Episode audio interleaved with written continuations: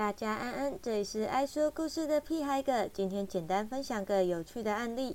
案主本身是有修为的修行者，因为子孙有隔代遗传，他子孙一直受到灵扰，噩梦频频，于是来办公室申请了转做守护灵。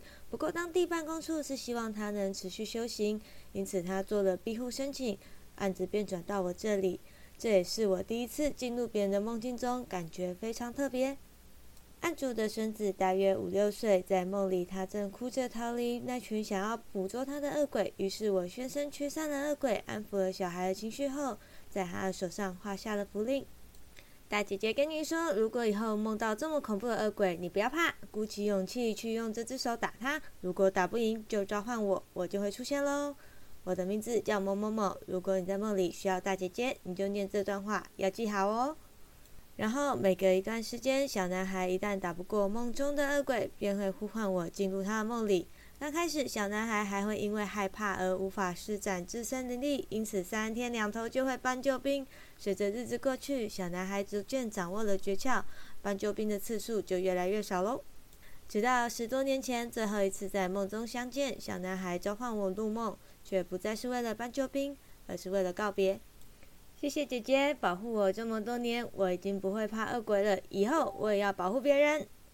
虽然当年的小鬼已经长成了少年，但我一直记得哭得一把鼻涕一把泪的小鬼，一转眼就长大了呢。回想刚开始一直很不耐烦的，到他梦里一直提醒他怎么鼓起勇气，到帮助他一同打散恶鬼，到他能渐渐的靠自己的力量打散恶鬼，也是几年光阴带来的成长呢。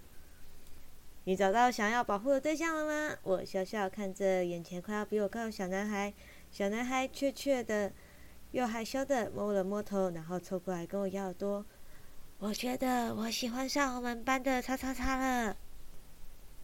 他提及的女孩也是跟他有一样困扰的孩子，且被他人视为怪胎，总是独来独往。只有小男孩知道女孩说的是真的。在两人几次互动下，小男孩恋爱了。我大力的摸摸小男孩的头，形容一番后，准备离开。如果他需要跟你一样的保护，你就这样做。我抓起小男孩的手，回忆起当年的小手已经长大的这么多了呢。然后画下不吝启示，以无某某某之名保护某某某。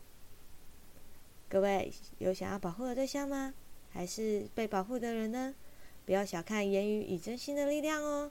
当一个人起心动念，那就有一定的力量与效果。所以不要轻言，也不要轻易有恶念，也不要妄自菲薄。灵魂的力量来自心的强大，心的强大来自于温柔与坚持。这里是爱说故事的屁孩哥，感谢您的收听，大家下次见。